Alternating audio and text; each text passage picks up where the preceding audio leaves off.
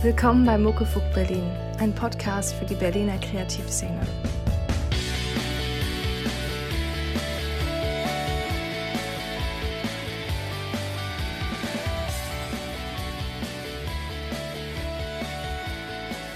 Bei mir ist Eileen Phoenix und ich freue mich sehr, dass du gekommen bist. Ähm, du wohnst in welchem Stadtteil in Berlin? Ich bin aus Kreuzberg. Ah, ja, ähm, doch ein weiter Weg hierher. Ja, ich freue mich, dass ich hier bin. Ja, freut mich, dass du gekommen bist. Phoenix ist ein cooler Künstlername. Wie bist du da drauf gekommen?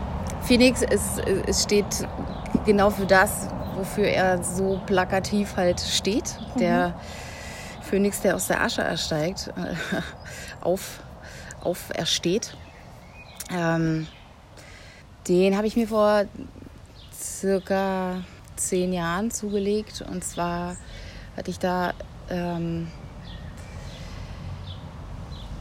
ja, wie soll ich denn sagen, gesundheitlich einfach so eine schwere Erkrankung.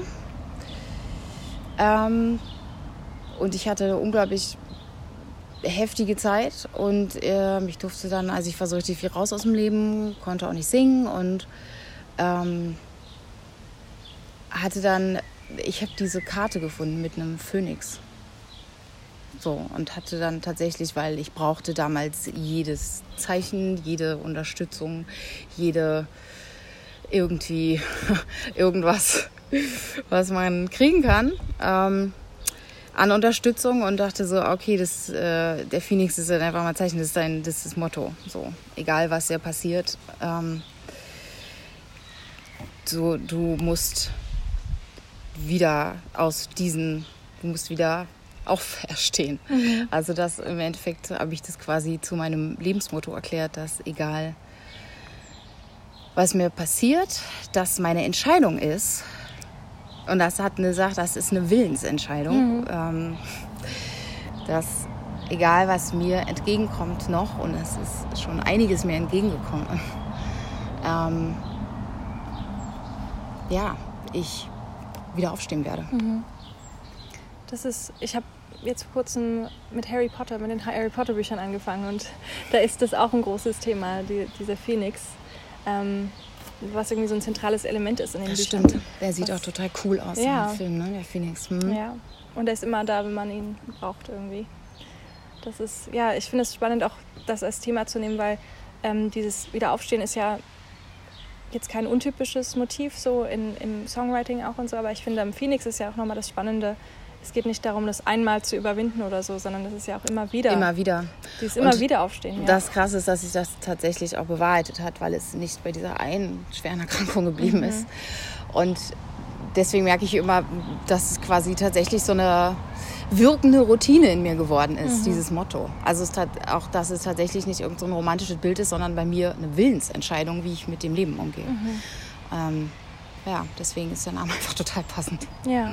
Ja. Also Re Resilienz ist für dich ein wichtiges Thema in, in deiner Kunst auch? Ich, ähm, ja, ich musste die lernen. Also mhm. es ist jetzt nicht, dass ich musste die wirklich sehr schmerzhaft mir erarbeiten weil ich, ähm, wie wahrscheinlich viele Künstler, einfach unglaublich empfindsam bin und kaum Filter habe für Dinge und ähm, überhaupt dann überhaupt zu lernen, das einzuordnen, Distanz zu lernen, mhm. ähm, zu den Dingen äh, Grenzen zu ziehen, zu anderen, zu Situationen und das ist auf jeden Fall äh, immer noch mhm. eine Aufgabe, so, der ich mich irgendwie jeden Tag stellen muss.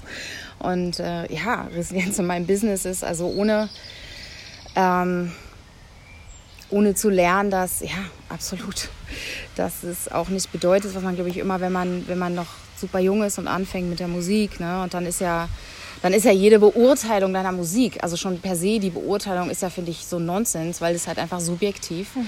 Aber ich finde ja, man nimmt es als junger Mensch immer persönlich.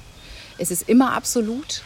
Also ne, dieses, diese Wahrnehmung, also es einzuordnen und zu sagen, hey, okay, der findet es jetzt scheiße, das ist total okay, weil ich muss überhaupt nicht jedem gefallen. Mhm. Und wenn der oder die sagt, deine Musik gibt mir gar nichts, dann ist es total legitim und total okay, weil irgendwo hat man seine Audience, sein Publikum und ja, das findet sich und mehr, mehr braucht sie auch nicht. Ähm, authentisch zu sein, das ist auch, was ich jedem jüngeren Musiker, jeder jüngeren Musikerin jetzt mhm. Raten würde. Zu sagen, du kannst nur du sein und das Schöne daran ist auch das gebraucht in dieser Welt, dass du du bist. Und alles andere, was du versuchst, darum zu packen, dich cooler zu machen, also ich spreche aus Erfahrung, dich cooler zu machen, ähm, irgendwie gemocht zu werden im Sinne von, welche Musik kann ich machen, damit irgendwie mehr Leute die geil und cool finden, kann immer nur nach hinten losgehen, weil du dann nicht deine Wahrheit sprichst. Und, und äh, was ich gemerkt habe, ist, was immer ankommt bei Menschen, ist, wenn man seine Wahrheit spricht und authentisch ist und versucht nicht irgendwie so super viel Wellen zu machen, und, sondern einfach nur seine Essenz wirken zu lassen. Und damit erspielt man sich, bin ich mir hundertprozentig sicher, egal wie klein man anfängt, auf kurz über lang einfach sein Publikum. Das heißt nicht, dass es das riesengrößte Publikum der Welt ist, dass man Beyoncé äh, Seele, also in der Größenordnung vielleicht spielen wird, aber im Endeffekt ist hier, ähm, das ist glaube ich auch nicht wichtig. Ich glaube, ähm, Hauptsache man kann wirken. Wie hast du das gelernt? Also das sind ja schon so ziemlich große Erkenntnisse. So, Gibt es da irgendwelche Begebenheiten oder, oder Personen, die dich dahin gebracht haben? Oder? Wie ich das gelernt habe? Mhm. Ich glaube echt vor allen Dingen durch super oft gegen Wände rennen. Also total, also total viel hinfallen und aufstehen. Da sind wir wieder. Auch ähm, Niederlagen. Auch ähm, verzweifelt sein, nicht vorwärts kommen, blockiert sein, alles das. Also inzwischen weiß ich, das gehört einfach so unglaublich zum Weg dazu. Ja, diese zum, zum, zum, zum Lernen, zum das Wie lernen, dazu gehört halt auch, weil ich immer so, also jetzt inzwischen begrüße ich das, wenn ich irgendwie, also es hört sich jetzt so mega euphemistisch an, ich würde trotzdem sagen, wenn ich halt irgendwie scheitere oder wenn irgendwas total floppt, was ich mache, ich so, okay, jetzt weiß ich, wie es nicht geht. Mhm. oder dabei, oh, also so auf dem Weg lernt man ja schon, okay, es kann so nicht funktionieren. Das ist scheiße, du musst einen anderen Weg einschlagen. Und nur dadurch hast du ja ein Korrektiv und kannst überhaupt lernen, wie du erfolgreich bist. Und ähm, ich glaube, dass ich das halt früher überhaupt nicht, also ich habe mich da selber lange blockiert, weil ich hatte immer das Gefühl, ich war eine unglaubliche Perfektionistin. Also ich kann auch nicht sagen, dass ich total abgelegt habe, ähm, aber schon, aber ich kann es inzwischen auch, wie gesagt, also die Perspektive wechseln. ähm, ich hatte früher immer diesen, Ansch also ich wollte früher immer nicht klein sein im Sinne von die Musikerin, die gerade erst anfängt, wo irgendwie zehn Leute zum Konzert erscheinen und ja, die in so einer kleinen Venue da irgendwie nur spielt und, mhm. und im Endeffekt denke ich jetzt so, dass das ist genau das, was man machen muss. Keine in kleinen Venues spielen, keine Angst haben, diesen Weg zu gehen. Das ist alles, man lernt genau dabei, wie man es zu machen hat. Und man lernt dabei all die wichtigen Sachen, die, wenn man das quasi akkumuliert hat und ein bisschen größer ist, erst dann kann man auch von einem, von einem Publikum spielen, also und es überhaupt bedienen, so ein größeres Publikum irgendwie anzusprechen und mit denen in Kontakt zu kommen. Das mhm. wäre nämlich davor einfach so vorweggenommen, dass man da wahrscheinlich dann wirklich total in Anführungsstrichen floppen würde, weil man überhaupt nicht weiß, wie man damit, mhm. wie man mit denen umgehen soll und anknüpfen soll. Das ist halt erarbeitet auf dem Weg dahin. Ja.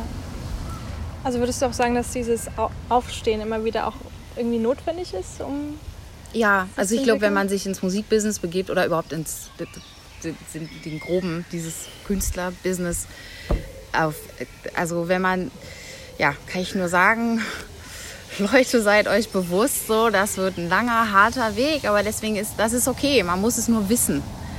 Ich finde, sobald man, sobald man irgendwie sich das bewusst macht und doch einfach die Realität akzeptiert, okay, ich werde erstmal damit kein Geld verdienen, es wird hart und ziemlich beschissen am Anfang. Also nicht angenehm auch, weil es immer die Frage, wo kriege ich Kohle her, wie bezahle ich meine Miete, wie wenn man aber sagt, okay, das ist die Realität so, ich akzeptiere, ich muss einfach gucken, dass ich erstmal woanders Geld herkriege und das macht es nicht einfacher, aber dann macht man sich nichts vor. Du hast ja jetzt eine neue Single, die rausgekommen ist und Manifest, genau, genau, letzten ich- September. Ja. Ich bin gespannt, wie, wie es zu der Single gekommen ist und wie vielleicht auch dein, dein äh, über was wir gerade gesprochen haben, damit reinfließt. Also die Resilienz oder. Manifest, ja, Manifest ist halt ähm, einfach ein reiner Protestsong. Und Das hört man ja. ja, das Schöne ist, dass ich einfach auch an dem inzwischen, weil, also ich bin ja, ähm, bringe mich ja selber raus und ähm, ich muss halt also auch keinem Label, also ich empfinde es inzwischen als befreiend. Ich muss, ich muss nicht versuchen, irgendwelche Vorgaben zu erfüllen. Ich muss, ich muss nicht, ähm, ich kann die große Schnauze haben, die ich habe. Ich, ich brauche irgendwie nicht schöner sein, als ich bin, damit ein Label sagt, okay, dieses Jahr bringen wir dich als einzige Frau bei uns raus. Weil nächstes Jahr haben wir schon jemanden. Sondern ich kann einfach machen, was ich will. Und deswegen denke ich ja dann doch erst recht. Also dann halt, dann bin ich so hardcore, ich, wie ich nur sein, wie ich es halt nur sein kann. Weil es macht ja, also ich habe halt einfach in dieser Radikalität, ich habe da so einen Spaß daran. Ich finde es so unglaublich befreiend. Ähm, ja, und ich merke halt auch, je älter ich werde, ich kann das Business, ich nehme das halt einfach nicht mehr ernst. Ich glaube, das ist aber total wichtig. Also, ja, ich will jetzt irgendwie nicht. Ja, ich überlege gerade, ob das super arrogant klingt. Ich nehme das Business nicht ernst. Nee, aber ich glaube, das ist halt einfach, ich, äh, ich hänge nicht an der Meinung über mich. So, weil das Schöne ist, dass je älter hört sich an, als wäre ich schon 100, ey. Aber ich, ich, ich merke halt einfach, je älter ich werde, so tatsächlich, desto, desto weniger ist mir, ist mir die Meinung der anderen irgendwie, also behindert die mich in meinem Schaffen. Es ist total unglaublich befreiend. Ich glaube, das ist für Frauen einfach auch so wichtig. Dieses, hey, ich muss nicht gemocht werden. Also es ist ja echt immer noch so, ich merke es auch total, das geht ja auch im Manifest so, ich polarisiere halt ohne Ende mit dem Ding. Also ich habe halt fast eigentlich von jeder Frau, die es gehört hat und mir eine Rückmeldung gegeben hat, gesagt, ey geil, danke. Ja, und dafür habe ich es übrigens gemacht.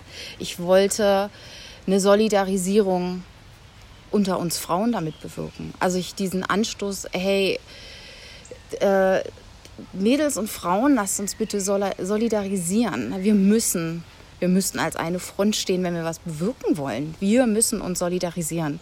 Ja, wenn wir irgendwie diesen ganzen Müll aufbrechen wollen, der jetzt Gott sei Dank aufgebrochen wird und ähm, die feministische Bewegung MeToo und Gott sei Dank, ich bin so froh, ich bin echt so unglaublich froh, dass da was ins Rollen kommt und ich möchte halt einfach, ich hatte ich hatte auch immer das Gefühl, dass äh, also diese, dass Frauen werden ja so auf Konkurrenz halt getrimmt, ne? So dieses genau auch wieder dieses Ding. Ihr steht in Konkurrenz, weil ihr müsst irgendeinem Typen gefallen. Also wenn wir jetzt über heterosexuelle normative Schichten reden, dann ist es ja so diese Sache, du musst ja als Frau irgendwie einem Männerauge gefallen. So, und das macht mich schon mal, da bin ich schon per se, da ist die, da ist die Rebellin in mir, da ist schon die Protestrate bei 360. ähm, äh, ja, und ich hatte das, das war, wann habe ich den angefangen zu schreiben? Das war 2016 im Sommer. Ich bin da durch einen, ähm, durch einen U-Bahn-Tunnel gegangen und da waren wieder die üblichen Bikini-Ads. Und ich hatte gerade ich hatte gerade meinen meinen Sohn im Herbst davor bekommen und äh, habe halt auch neu gestillt und hatte, sah auch einfach nicht so aus wie davor und so. Weil, was mir, also auch überhaupt nicht schlimm, aber ich dachte plötzlich, also nicht, dass ich das als überhaupt störend oder irgendwas davon habe, ich dachte nur so plötzlich, warum verdammte Scheiße soll ich mir als erwachsene Frau da so ein 16-jähriges Mädel angucken, die bis zur Unkenntlichkeit retuschiert worden ist, die selber auch nicht so aussieht, die ihren ganzen Tag damit verbringt, sich für dieses Foto quasi irgendwie drei bis vier Stunden Workout zu betreiben und keine Ahnung, ähm, Avocado, ein, eine Avocado und noch eine Erdbeere zu essen. Ich will es jetzt gar nicht, weil ich, ich will nicht in eine frauenfeindliche Richtung jetzt. Ich, ich finde es einfach ähm, Nee, aber das ist die Absurdität. da. immer noch das ist Absurde daran Ja. und ich finde es auch jetzt, also immer noch absurd. Jetzt gibt es gerade wieder so ein Bikini-Bild von, äh, warte mal, wie heißt sie? Stefanie Hiesing, Giesinger? Hiesinger. Irgend so ein Model, so ein, ich, ich kann ja, Giesinger, glaube ich. Ich bin mir nicht sicher. Die, die ist ja jetzt irgendwie, glaube ich, auch so relativ so Fame, bla, groß. Äh, keine Ahnung, auf jeden Fall hat die dieses, dieses Äther und die, die hat tatsächlich den Körper einer, also so 12- bis 14-jähriges Kind ja immer noch, weil das kann man ja auch nicht als, äh, und die Sache ist, ich denke mir echt, das ist so eine unglaubliche Verarsche. Also auch das so überhaupt Frauen anbieten zu wollen, ohne zu denken, wir sind nicht völlig bekloppt und bescheuert und sagen, oh ja, super, wir versuchen irgendwie ähm, quasi uns in unseren äh, prämenstrualen Körper zurückzuversetzen, in denen überhaupt irgendwie wir fast noch keine Brust hatten und also das ist unglaublich. Das ist Unding. Ich bin da lang gegangen und dachte, es kann nicht wahr sein und es kann auch nicht wahr sein, dass zum Beispiel ich fühlte mich einfach so mit meinem, zum Beispiel mit meinem Freund nicht unterwegs sein zu können. Mhm auf so einer lang ersehnten Date-Nacht, weil wenn man ein Kind hat, kann ich dir sagen, ist eine andere Nummer so. So Zeit zu zweit zu haben. Und dann hängen da laut, lauter halbnackte Tussen um mich rum und ich denke so, ey, ich versuche gerade hier die fucking Queen Number One so für meinen Freund zu sein. Und die hängen irgendwelche, der brauchst ja immer nur umzugucken und die hängen irgendwelche halbnackten Frauen. Ich fand es einfach so unglaublich, also so wie, ey, sag mal, es kann doch nicht wahr sein, verdammte Scheiße. Ich finde es, also auch damit ist ja, ich meine, mein Freund hat mir dann brav und ordentlich versichert, dass er natürlich überhaupt, dass ihm das total egal ist. Er hat ja nur Augen für mich. ähm, aber was ich auch überhaupt da kritisiere an, an dieser Geschichte ist, dass, wenn man es überspitzt formuliert, äh, kann man sich daher auf dem Weg zur Arbeit einfach mal an zehn verschiedenen Werbeplakaten ihn runterholen. Also ich meine, so wie Frauen abgebildet werden, das ist ja eine reine Wix-Vorlage. Das ist halt unglaublich. Und das ist einfach mal falsch. Weil es, es geht wieder darum, dass Frauen ihr Körper nicht gehört. Ja, dass er zur Verfügung stehen muss für andere und vor allen Dingen halt einfach für einen Mann.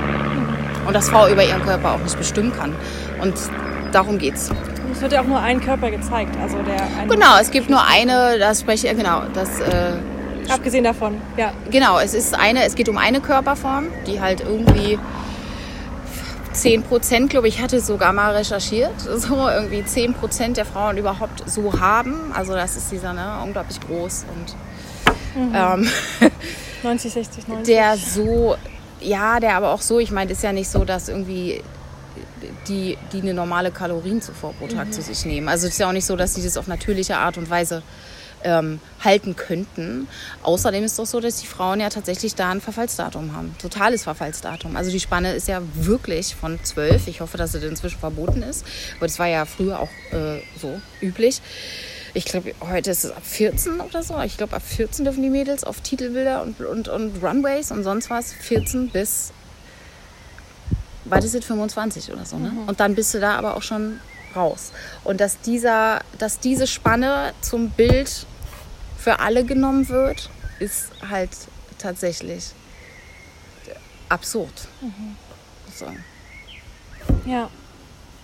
Ich, ich denke gerade, es ist ja auch nicht nur, und es ist schlimm genug, dass das in der, in der Modelindustrie so ist, sondern es erstreckt sich ja über die ganze Gesellschaft. Also es ist ja nicht so, dass man nur sagt, okay, Models dürfen nur so und so aussehen, sondern es ist ja auch dass zum Beispiel Musikerinnen oder so sich, sich dann sagen, ich darf nicht mehr als so und so viel wiegen, weil dann, dann bin ich nicht irgendwie bühnentauglich oder keine Ahnung. Genau, es geht dann fließend über in Sexismus. Genau. Also genau, in allen Bereichen. Auf mhm. jeden Fall, absolut. Also es ist ja immer noch so, wenn man irgendwie Labels, die, also Mina hat ja da auch ein Interview darüber gegeben, dass tatsächlich ihr Label irgendwie ihre Release gepusht hatte, weil sie dieses Jahr, in dem sie releasen wollten, schon eine Frau rausgebracht haben. Aber tatsächlich die ganze Zeit irgendwelche Typen released haben, die auch auf dem Label waren. Also ich, ich das, weißt du, es geht ja weiter mit Line-Ups, irgendwie Festival, die Prozentzahl, ja. die, die ja immer noch 15 Prozent bis 20 sind. Also ich glaube jetzt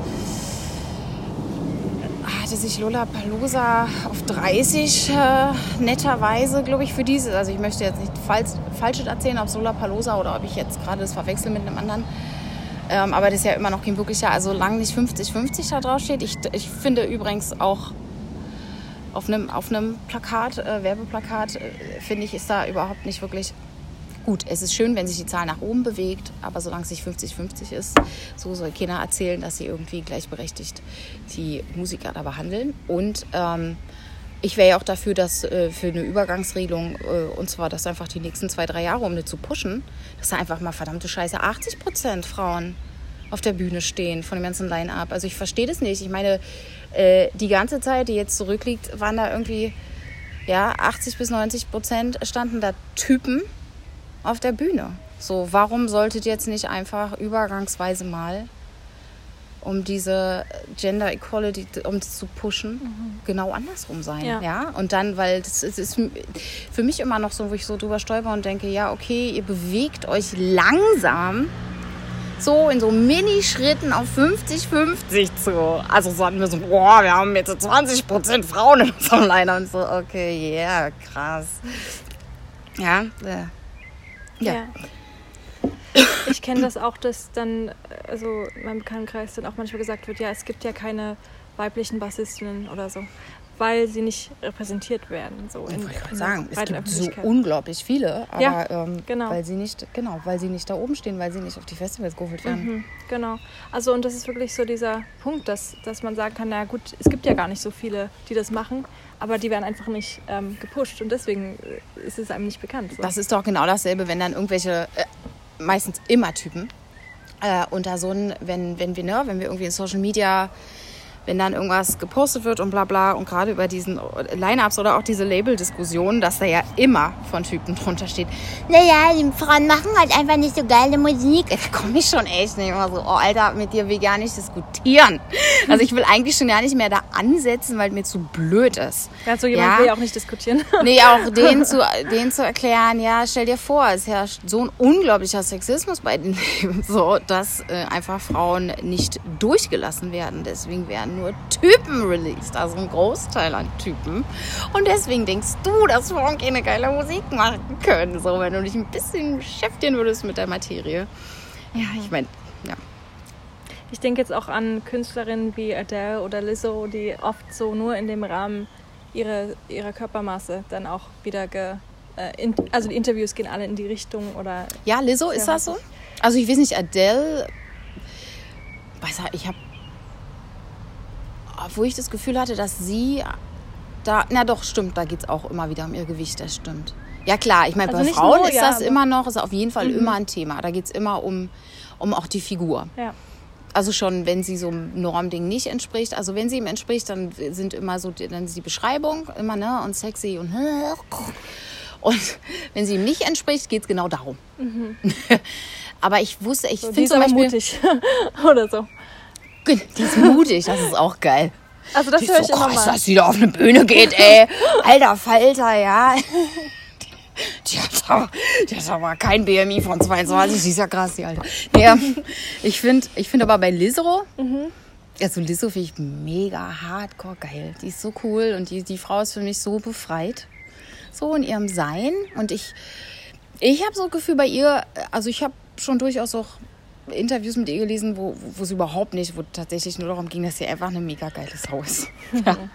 ähm, und ich bin, ich, also ich freue mich immer so unglaublich, wenn so eine Frau irgendwo auf der Landschaft, so Musiklandschaft auftaucht und hier so, yeah, baby. So, eine mhm. mehr. Ja, aber das ist ja voll gut, dass das dann in eine andere Richtung geht, langsam mit den Interviews auch. Und ja. Ja, ja, aber du hast auch schon, also das ist jetzt nicht, das, also bei Lizzo ist es mir nämlich nicht so aufgefallen. Mhm. Äh, aber du hast recht, wenn ich zum Beispiel erinnert, es stimmt, dass bei Adele auch immer über ihre Figur geredet wird. Ja, nee, klar, ist auf jeden Fall. Also es wird mehr bei ihr sogar drüber geredet als bei, sag ich mal, sehr dünnen Künstlerinnen. Da wird zwar auch über Mode und so weiter geredet ab und zu mal, aber sobald jemand abweicht. So genau, sobald halt diese Gefälligkeit nicht mehr da ist, mhm. ist, ist, es halt ein Thema. Ne? Mhm. Ja. Ja. Nochmal zurück zu deinem Song Manifest. Ja. Kannst du uns ein bisschen was erzählen über den Song, wie der entstanden ist oder auch über den Text, was dich da bewegt hat, den zu schreiben? Na, genau halt das, was ich schon äh, gesagt hatte, dass äh, ich, ich, hatte einfach generell das Gefühl, ey, okay, jetzt ist einfach mal Schluss, hier mhm. reicht's. So.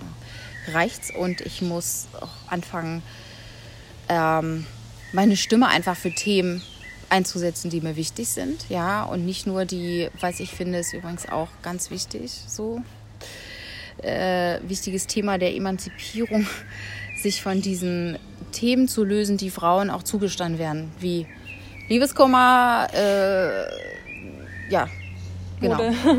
Na, ja, genau. Nee, aber ich also auch gerade in, in, in halt Textthemen, ja, weißt du, äh, Liebeskummer. Also entweder geht es darum, dass man jemanden gerade verloren hat oder dass man jemanden haben will oder dass man glücklich mit jemandem ist oder so, ne? Also Frauen, die irgendwie so politische Standpunkte einnehmen in ihren Texten, in ihrer Musik, so sind ja nicht so, also auch wieder einfach.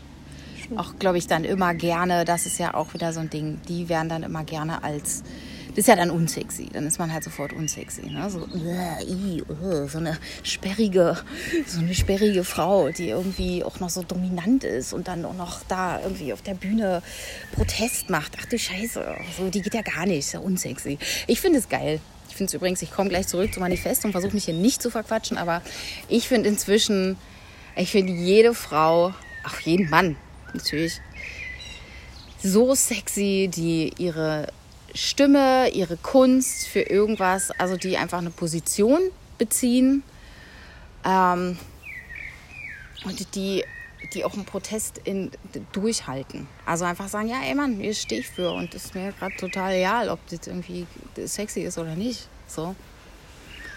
Genau. Zurück zum Manifest. ähm, äh, was, was, waren, was war die, wie ich dazu, wie es genau, also genau. dieser Moment, ich habe die Schnauze voll und dann ging es mir vor allen Dingen darum, dass mir, ähm, dass mir diese auch uns Frauen anerzogene Frauenfeindlichkeit, ja, halt so bewusst geworden ist. So das Gegenseitige auch, oder? Das Gegenseitige dieses in Konkurrenz zueinander stehen, sich irgendwie runtermachen oder wenn, wenn eine andere Frau einen Erfolg hat, den nicht zu unterstützen, sondern äh, weil, äh, also das kommt aus einem ganz nachvollziehbaren Mechanismus, finde ich, weil es ist halt so, Frauen haben so selten Chance auf einen, auf einen wirklich großen Erfolg, also Top-Managerin, bla bla bla bla, dass tatsächlich, wenn es eine geschafft hat und es eine andere wollte es auch, dann ist, dann ist dieser Grund zur Eifersucht doch so gegeben, weil, glaube ich, Frauen auch wissen, verdammte Scheiße, so viel von uns werden da nicht hochgelassen. Die werden da nicht durchgelassen. Es kann nur eine dann, geben. Genau diese Scheiße, genau dieses, genau. Nur die aller, aller schönste gewinnt. Das ist ja auch eine Textzeile, die aber halt auch so um quasi nur die eine, genau, die kann gewinnen. Und alle anderen sind dann irgendwie, die haben einfach Pech gehabt. Und deswegen ist diese, diese, dieses Neidding und die andere dann halt so, so trashen wollen, ne? Und äh, glaube ich, daraus auch so erwachsen. Aber aus dieser, ähm, aus diesem Wissen und Bewusstsein, scheiße, so viel von uns wären bis da oben so an irgendwelche Top-Positionen, egal halt in welchem Business, nicht durchgelassen. Haben einfach keine Chance. Und wenn es eine geschafft hat, dann heißt es, verdammt nochmal, das äh, wird eng für mich. Vielleicht komme ich da dann überhaupt nicht hin. Daraus ist das meiner Meinung nach erwachsen und äh, ich glaube aber inzwischen, je mehr, wir müssen jetzt wieder, um darauf zurückzukommen, wir müssen uns solidarisieren in allen Bereichen als Frauen. In allen. So, nur so können wir was schaffen. Wir müssen uns gegenseitig unterstützen und nur so werden wir einen Fortschritt machen. Und indem wir die Erfolge, es ist ja auch tatsächlich so. Ich merke immer, ich, ich freue mich für all meine, ich empfehle immer meine Musikerinnen-Kollegen weiter. Wenn jemand fragt, versuche ich immer erstmal, habe ich, also inzwischen auch, habe ich eine Frau, die ich weiterempfehlen kann. Wenn ich jetzt Projekte mache, ist meine erste Frage, welche Frauen kann ich in Arbeit bringen dadurch? Ähm, War gut. Also dieses, dieses, die, genau, Frauen in Arbeit bringen, sich gegenseitig unterstützen, sich weiterempfehlen und die anderen echt einfach so anzucheeren. Wenn irgendwas Geiles passiert, sich zu freuen, weil das im Endeffekt ist es so. Ich habe diesen Song eigentlich geschrieben, um damit auch eine Petition zu starten. Ja, also für verschiedene Modelabels dann einzubinden und denen diesen Song vorzulegen und zu sagen, passt mal auf und genug Unterschriften zu sammeln und zu sagen, passt mal auf, meine Lieben, wenn ihr nicht sofort eure Werbebilder irgendwie ändert, so, dann werden wir nicht mehr bei euch einkaufen. Ganz einfach. Ja? Hab dann aber, nachdem, also nachdem der Song released wurde und ich hatte mit dem, ich hatte einfach super tollen Zuspruch und es haben sich dann irgendwie so viele Sachen ergeben, dass ich auch gemerkt habe, also tatsächlich auch, weil ich ja alles an meinem Projekt auch selber mache, dass ich gar nicht die Kraft habe, diese Petition jetzt noch so zu Ende zu führen, weil es wäre halt wieder eine Riesennummer geworden und da ich irgendwie alles noch mit quasi kleines Kind diese Selbstständigkeit mhm. an allen Ecken und Kanten halt auch. Also ich habe wirklich kein, äh, ich habe zwei Leute, die ich inzwischen, wo ich sagen würde, die gehören äh, zum Team. Das ist ähm, quasi noch mein Art Director und mein Filmemacher. Und sonst bin ich aber da wirklich allein auf Wald und Flur und das ist ein krasser Job. Und ich habe gemerkt, mir äh, für diese Petition fehl, fehlte mir tatsächlich dann einfach die, die Kraft noch. Ich hatte mhm. diesen Song gemacht, den hatte Pinkstings aufgegriffen.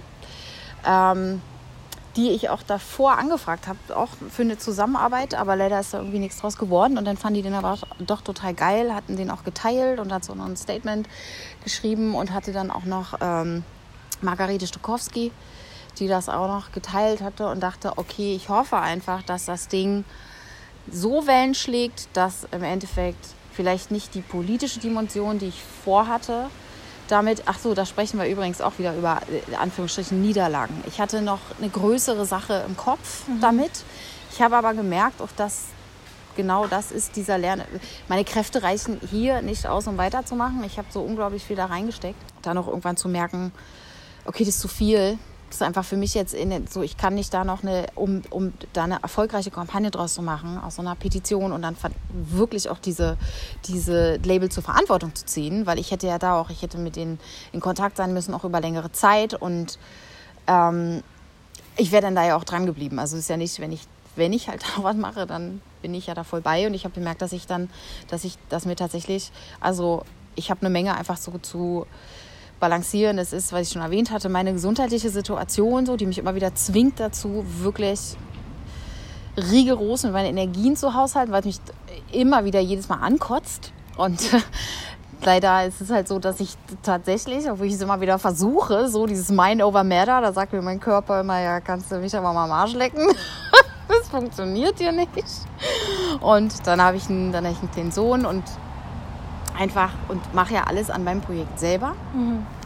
So, also habe jetzt zwei, zwei Menschen, die mir, das ist mein Art Director und mein Filmemacher, die mir helfen. Ansonsten bin ich tatsächlich wirklich an jeder Front da noch alles, bediene alles allein und das ist halt so ein nonstop Fulltime-Ding. Ähm, dass ich gemerkt habe, mir fehlt jetzt hierfür die Kraft. Das war zum Beispiel wieder auch so und ich war dann total enttäuscht, weil ich ja das, weil ich ja manifest wirklich geschrieben habe, um damit ein politischen Schritte zu gehen. Also nicht nur um als, als Künstlerin, Musikerin einen Protest auszudrücken, sondern äh, um diesen, der Protest sollte tatsächlich äh, in der Realität, an, also in der Realität, äh, umgesetzt werden.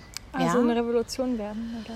Naja, also schon, ich, wenn, wenn, also halt irgendwas, was in der Realpolitik dann halt möglich ist, ja. War jetzt mhm. nicht so wie, oh, ey, alles voll, aber also es gibt ja eine Menge Hebel, die umbelegt werden können. Und schon mhm. hätte ich einfach die größten Moderiesen da zur Verantwortung gezogen und denen Lied vorgelegt und gesagt, pass mal auf, ich habe jetzt hier, keine Ahnung, 50.000 mhm. Unterschriften gesammelt und wir kaufen nicht mehr bei euch ein. Mhm. Wenn ihr nicht sofort irgendwie, wenn ihr nicht sofort erstmal da nicht nur äh, weiße, 16-jährige, super dünne Models hinstellt, dann kaufen wir euren Scheiß nicht mehr. Mhm. So, sondern wenn ihr uns nicht abbildet in der Realität, in der wir vorkommen, in unserer Diversität, so, dann ist aus. Basta. Mhm. Ja, das hätte ich auch total, also ich merke halt auch immer noch, wenn ich darüber rede, dass ich denke, so verdammte Scheiße. Das war halt so meine, aber das ist genau dieses, dieses Anpassen. Ich hatte nicht mehr Kraft so zu diesem Zeitpunkt und war glücklich, dass Pinkstings, wie gesagt, Margarete Sukowski, mhm. dass die das aufgegriffen haben und habe dann halt einfach gehofft, okay, es hoffentlich tut es dann noch genau das, was es tun sollte auf der anderen Ebene dass wir uns als Frauen untereinander solidarisieren. Weil mir fehlen noch so eine Lieder. Mir fehlen Lieder, die, die diesen Vorschlag Frauen unterbreiten. Also von einer Frau an eine andere Frau sagen, hey Sister, so, ey, hier. So, ich, ähm, ich bin nicht deine Konkurrentin und deine Feindin. Ich sag so, ich will mit dir ja, zusammenarbeiten. Mir fällt gerade kein gutes Lied, aber wir müssen uns unterstützen. Mhm. Überhaupt dieses dieses Angebot, dieses Gedankenangebot machen, das fehlt mir halt auch. Das, das fehlt mir total, weißt du, noch auch in der Musiklandschaft, also die sich gegenseitig unterstützen. Nicht, dass ich, ich habe das mit meinen Musiker, Musikerinnen, Kollegen, also Musikerkolleginnen, gibt es das inzwischen. Also wirklich, wir vermitteln uns und wir haben Strategien, entwickeln die, ähm, wie wir ein Netzwerk überhaupt aufbauen und halten können und äh, ja, vernetzen uns und machen Events und ähm, ja, und hoffen, dass das halt wächst und wächst und es tut es auch. Ähm, aber ich möchte das halt auch einfach dieses Angebot an alle Frauen. Ich möchte dieses Angebot allen Frauen unterbreiten. Mhm. So, hey, so überleg dir bitte, wenn du an so einem Plakat vorbei bist, wir gehören zusammen und nicht auseinander. Ja. ja? Ich finde das äh, total schwierig. Also ich merke so, auch wenn ich deine Gedanken total teile so und im, und im Alltag mir auch viele so Gedanken mache, so wie das ist eigentlich völliger Quatsch und so kann man gar nicht aussehen, dass ich auch jedes Mal, wenn ich in so einem Plakat vorbeilaufe, mir so denke, hm, aber so sehe ich nicht aus oder so würde ich gerne aussehen oder so müsste ich ja aussehen, um irgendwie, keine Ahnung. Es fühlt halt immer zu genau. Ich glaube, das ist auch eine, weil so ging es mir auch, als ich ähm, noch als ich Anfang 20, Mitte mhm. 20, also wenn man halt auch mit sowas aufwächst, ich weiß noch, dass zum Beispiel in einer, in einer, in einer WG von Freunden, da hing so ein, so ein H&M-Bikini-Model im Bad. Also wo ich dann schon immer auch, immer wenn ich da pinkel war, dachte ich so, ja super, alter, Wegsvorlage hier im Klo noch, ich glaube, betagt. Aber, aber tatsächlich konnte ich nicht auch umher, also ja, diese Realität, dass ich da immer stand und dachte, ja super, äh, was soll mir das sagen? Ich bin einfach nicht genug. Diese Idee hat mich auch schon immer aber jetzt je älter ich werde, äh, umso mehr geht es mir darum, auch gerade, ich dachte, ich hatte auch, obwohl die Sprache halt natürlich unglaublich explizit ist in, meinem, in, dem, äh, in dem Song, geht es mir trotzdem darum, dass es eine Botschaft ist auch an, an, an junge Mädels, zu sagen, ey, wisst ihr, das Bild an sich ist falsch, nicht ihr mhm. sondern die Idee, die es vermittelt. Mhm. Und es, äh, ihr seid immer genug, weil es vermittelt ja dieses Du bist nicht genug. Und so bin ich, so bin ich ja auch aufgewachsen als, als Mädchen. So dieses, okay, ich reiche nicht, ich bin auch nicht, ich sehe nicht so aus wie die, äh, ich bin nicht genug. So. Und ich finde krass, auch äh, ich merke, dass das auch tatsächlich ähm, durch alle, ich kenne keine auch keine Frau, die davon nicht irgendwie betroffen ist. Und mich hat es auch immer wieder in meinem Freundinnenkreis, die ich alle führe, ich finde die so schön, also so hübsch und so, mhm. ich, so krass. Jede Frau, jede Freundin hat irgendein Problem mit sich, hat irgendeins von diesen, ich bin nicht schön genug, ich bin nicht das und das genug, schlank genug, nicht bla bla bla und irgendwas. Und ich stehe mal vor und denke so, Alter, ihr seid einfach krass atemberaubend. Ja, und ich weiß, weiß überhaupt nicht, wie ihr auf die Idee kommt. Aber ich kenne es ja von, also ich kenne ja von mhm. mir. Ich bin ja selber auch auf die Idee gekommen, dass ich so überhaupt nicht ausreiche. Mhm. Dass es nicht immer nicht genug, egal was, aber nicht genug von irgendwas ja. ist. Und ähm, ich glaube, das spreche ich aber auch im Manifest an, was ich halt so Mädels auch damit sagen will, ist, ey, das ist auch fake. Also das, das thematisiere ich auch, das Fake. Was wir da sehen, ist auch nicht, dass es irgendwie eine Realität ist von irgendeiner Übermenschin, die ja. da abgebildet wird, sondern es ist einfach totaler Scheiß Fake. Mhm. Ähm, die werden einfach, also das, da wird so viel retuschiert und die haben auch, auch gerade in Badeanzügen, wo es irgendwie äh, da kriegen die einen Bügel-BH drunter. Der wird dann wegretuschiert und die haben da voll diese pff, so ein super krasses Dekolleté, wo du denkst, okay, wow, wie geht das denn überhaupt? Es geht nicht. Mhm. Es wird aber so vermittelt, als ob das überhaupt eine, eine Realität sein könnte. Ähm, und tatsächlich sehen ja nicht mal die Models so aus. Mhm. Die, und ich frage mich, ich denke mir dann auch so, was ist denn so unsexy an, an, an wirklichen Frauen? Das ist doch total irre. Mhm. Das ist doch total irre. Ja. Ich ja? habe vorhin auch gedacht, als du gesagt hast, ähm, dass äh, so Frauenkörper dargestellt werden in, den, äh, in der Werbung zum Beispiel, habe ich gedacht, naja, es sind ja eigentlich eher Mädchenkörper, was du auch schon gesagt genau. hast. Und dass, dass so die weibliche Anatomie total ignoriert wird, also schon als irgendwie schlecht dargestellt wird, ähm, dass man zum Beispiel Kinder in die Welt setzt oder so. Das ist, ähm, und dass man dann einfach mal einen anderen Bauch hat. Das ja. kann ich aus. Also ich habe ja Manifest, das ist mein Bild, mhm. mein Bauch da auf mhm. dem. Da sind Schwangerschaftsstreifen zu sehen. Da ist einfach so ein, so ein ich habe da jetzt einen Bauch, der, der ist auch den habe ich danach. Ich merke auch so mal krass, äh, der, der geht da irgendwie nicht weg. Ich kann auch, also so, ich mache Sport und alles und ähm, mhm. denke so, ah ja, okay, das ist eine neue Gegebenheit, die ich tatsächlich auch davor, also ich hätte nicht gedacht, dass es so ist, aber das ist dann äh, ein, ein Frauenkörper, der Kinder geboren hat, sieht einfach anders aus und es ist völlig verdammt nochmal in Ordnung. Mhm. Aber es ist unglaublich, dass es nirgendwo so sein darf. Mhm. Ja, also diese, ich meine, das ist ja auch noch, wenn man gerade so in irgendwelche Hollywood, Schnulli, Kacke, da ist ja ein Marathon. Mhm. Wird die Kind gekriegt und dann sechs Wochen später steht sie auf dem Carpet mit bla und ich so, Alter, ich finde es schade, dass so viele, aber ich glaube, da ist einfach der Druck so enorm. Aber ich finde es schade, dass so viele mitmachen. Ich würde mhm. mir so wünschen, dass die Frauen da stehen auf rotem Teppich und ihren Mittelfinger zeigen und sagen, ja. Alter, ich habe gerade ein Kind bekommen. Ich so, wie ja. krass es ist. Ich kann nicht mehr richtig schlafen. So, mir tropft jetzt halt Milch aus der Brust, so, mein Körper ist total ausgeleiert und jetzt lässt du mich mal bitte in Ruhe mit ja. deiner scheiß Vorstellung, wie ich zu sein habe, weil ich habe gerade was total anderes zu tun. Ja. Ich habe auch gerade gedacht, so anstatt zu applaudieren, dass jemand wieder schlank ist, sollte man applaudieren, dass jemand überhaupt gesund ist. Ja, oder überhaupt Menschen in die Welt gesetzt hat. Das ist eine so eine riesen, riesen Sache, die aber immer so hingenommen wird als so ja das Normalste so. Ja. Wo ich denke, na, das ist so eine krasse Leistung, die die Frau gebracht hat, viel mehr als abzunehmen oder so. Und, ja, ein ähm, Kind auf die Welt pressen, kann ich dir sagen. Das, ja, ja, ich, ich denke mir immer, wenn ich jetzt irgendwie bei irgendwelchen Ärzten sage, ah ja, das wird jetzt wehtun. Ich habe schon so oft gesagt, äh, nee. Also, ich will es jetzt was schmerzen und das wird wahrscheinlich nicht so wehtun. Mhm. Ja, aber das ist ja irgendwie selten, dass das mal irgendwie anerkannt wird. Ich habe das Gefühl, das Wichtigste ist, dünn zu sein und, und alles andere, was man so, also was man mit dem Körper auch ähm, leistet, so wird dann nicht anerkannt.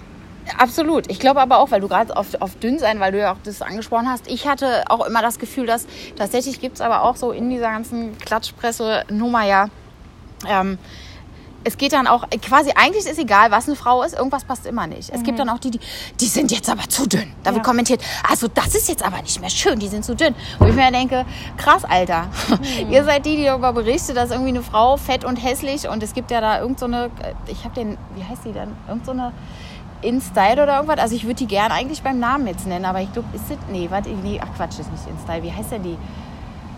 Nee, das ist, nicht, das ist irgend so ein Klatschding. Mhm. Und ich finde es unglaublich, ich habe schon mehrere Mal diese Cover da gesehen, dass da geht es wirklich nur darum, Frauen in irgendeiner Art und Weise zu denunzieren im Sinne von, äh, Igitt, diese Zellulite und dann werden so vergrößerte Bilder von, ba also wirklich quasi wie, wie die sich raustrauen im Sommer und dann war so ein Arm, da war so ein, so, so ein, so ein, so ein Unterarm, wo, wo man irgendwie äh, äh, so ein bisschen fetter Flabber, irgendwas. Also so total, ich dachte, ja, es kann doch nicht wahr sein.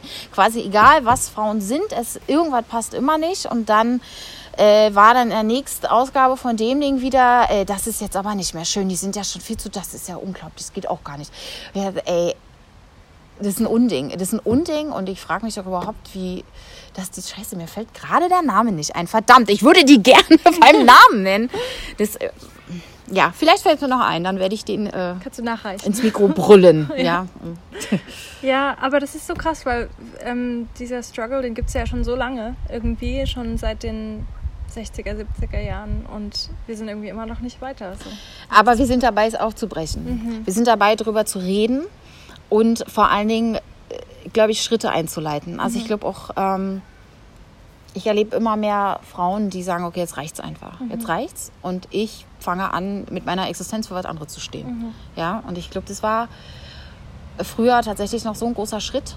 Mhm. Sowas zu sagen und dafür so offen zu stehen, das war irgendwie immer noch nicht möglich, weil das Korsett das gesellschaftliche war irgendwie noch so eng, das war noch nicht möglich. Also das ist ja auch guck mal, du wächst ja als Frau auf, was jetzt gerade beginnt sich zu ändern, aber auch mir ging es ja, du wächst ja als Frau auf, du hast ja schon eine gewisse Übergriffigkeit von Männern ist ja quasi selbstverständlich gewesen. Also du musstest ja immer, war unangenehm und nicht schön. Aber es war, du bist damit ja quasi aufgewachsen. Also schon als Mädchen warst du ja, merk, also ist doch jeder meiner Freundinnen ist irgendeine unangenehme Situation. Also wir reden jetzt von unangenehmen Situationen bis halt schon Übergriffe. Mhm. Also ne, so da in dieser Spanne ist jeder Freundin von mir auf jeden Fall, also nicht nur ein Vorfall passiert. Mir sind mehrere und mir ist da tatsächlich von harmlos und unschön bis unglaublichen, also Übergriff. Übergriffe passiert. Also mir die beide Spanne so hat sich, ja, hat, hat sich bei mir ereignet und ich muss echt sagen, äh, ich bin total froh, dass ich, also ich war froh über diese, äh, über diese, über die MeToo-Bewegung. Ja. Und hoffe, ähm, und hoffe, die bleibt weiter in Bewegung und weiter ein Thema. Und ich glaube aber auch, wozu sie ganz wichtig war, ist diese Inspiration für Frauen noch rauszukommen und zu sagen, okay, jetzt ist unsere Zeit, wir brauchen uns diese Scheiße, die brauchen wir uns einfach nicht mehr geben lassen von irgendjemandem. Mhm. Dafür sind diese Bewegungen einfach so unglaublich wichtig, mhm. ja, dass man merkt, okay, ich habe irgendeine Art Rückhalt jetzt auch in der Gesellschaft. Ne? Mhm. Also ich werde nicht noch fertig gemacht. Mhm. Ja?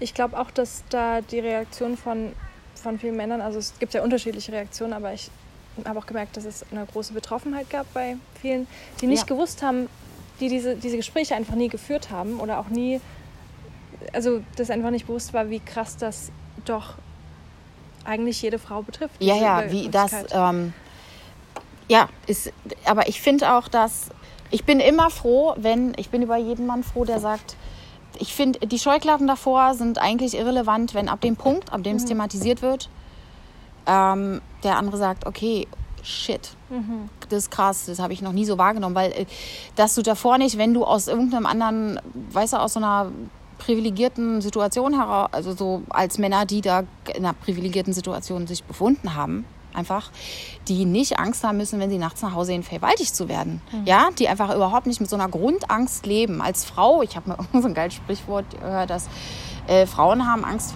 Männer haben Angst, lächerlich gemacht zu werden und Frauen haben Angst, vergewaltigt zu werden. Und ich finde schon in diesen es ist einfach so viel Wahrheit dabei. Ich denke, ja, guck mal, krass. Frauen haben, es geht da um eine ganz existenzielle Sache.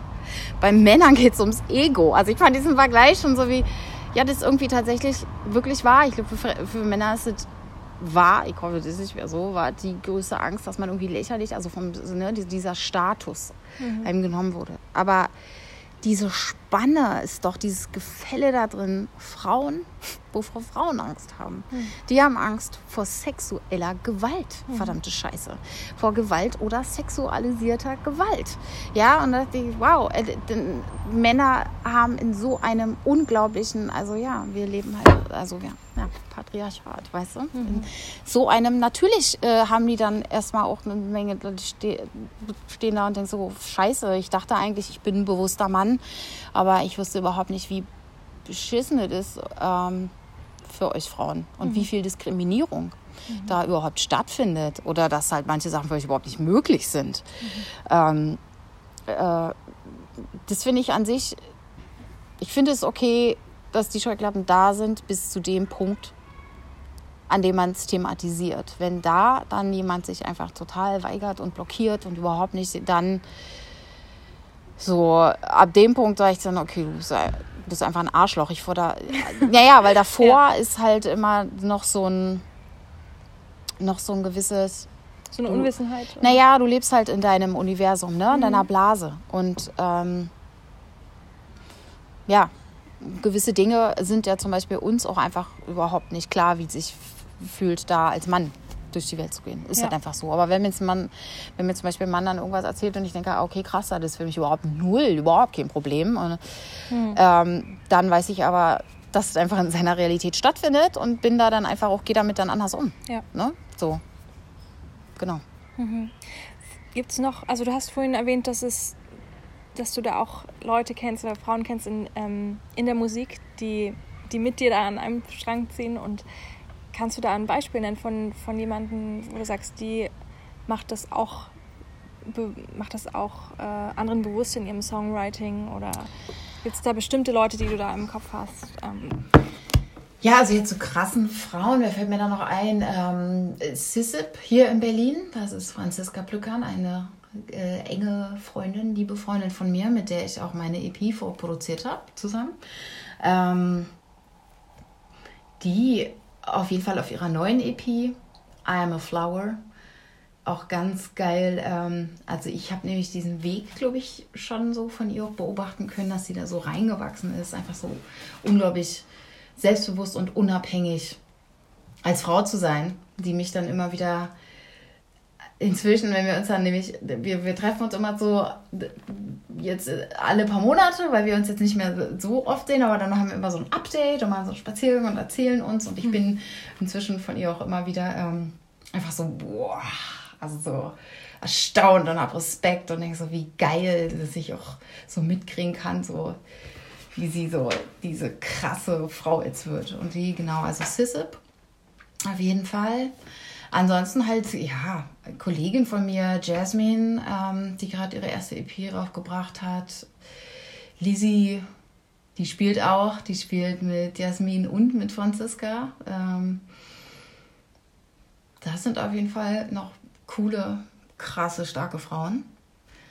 Ähm, jemand, der so ganz explizit politisch aus Berlin jetzt äh, oder auch überhaupt Deutschland, also wie gesagt, ich vergesse bestimmt eine wichtige Frau, ja, jetzt, aber habe gerade da so ein Brett vorm Kopf. Mir fällt jetzt äh, keine andere mehr ein. Ich sage jetzt schon sorry dafür, aber genau, das waren, glaube ich, erstmal.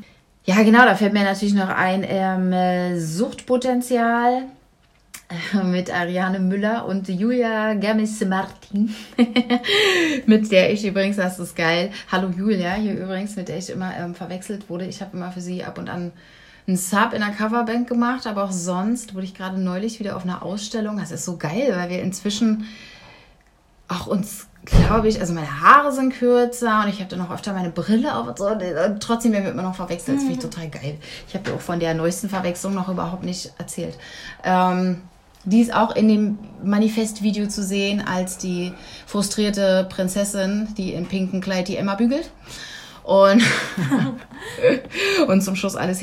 Also wer zum Beispiel da wer Mund aufmacht, aber natürlich einfach als Mann, also deswegen glaube ich auch Feminismus da nicht so bedient, weil an anderen Fronten unterwegs ist, ist ja Herbert Grönemeyer, also mhm. der sich einfach total stark gegen Rassismus macht und ähm, den finde ich auch super. Ich würde total gern, also ich denke mir auch immer, ich glaube, oh, ich glaube, wir würden so gut zusammen Musik machen. Ich und der Herbie. Ich bin nämlich mit dem, so einer meiner, mein Papa ist totaler Herbert Grönemeyer-Fan und ich bin immer, wenn wir in Urlaub gefahren sind im Auto, dann lief halt. Also ich kann Herbie von rauf und runter und ich kann tatsächlich bis, ich glaube, zum Album Mensch oder so, alle Texte auswendig. Bin ich aber auch froh drüber, weil der ist einfach so ein unglaublicher Songwriter. Also, die, mhm. also so, der hat eine so, er war Grönemeyer eine Art und Weise mit Worten umzugehen, die, glaube ich, auch mich total beeinflusst hat.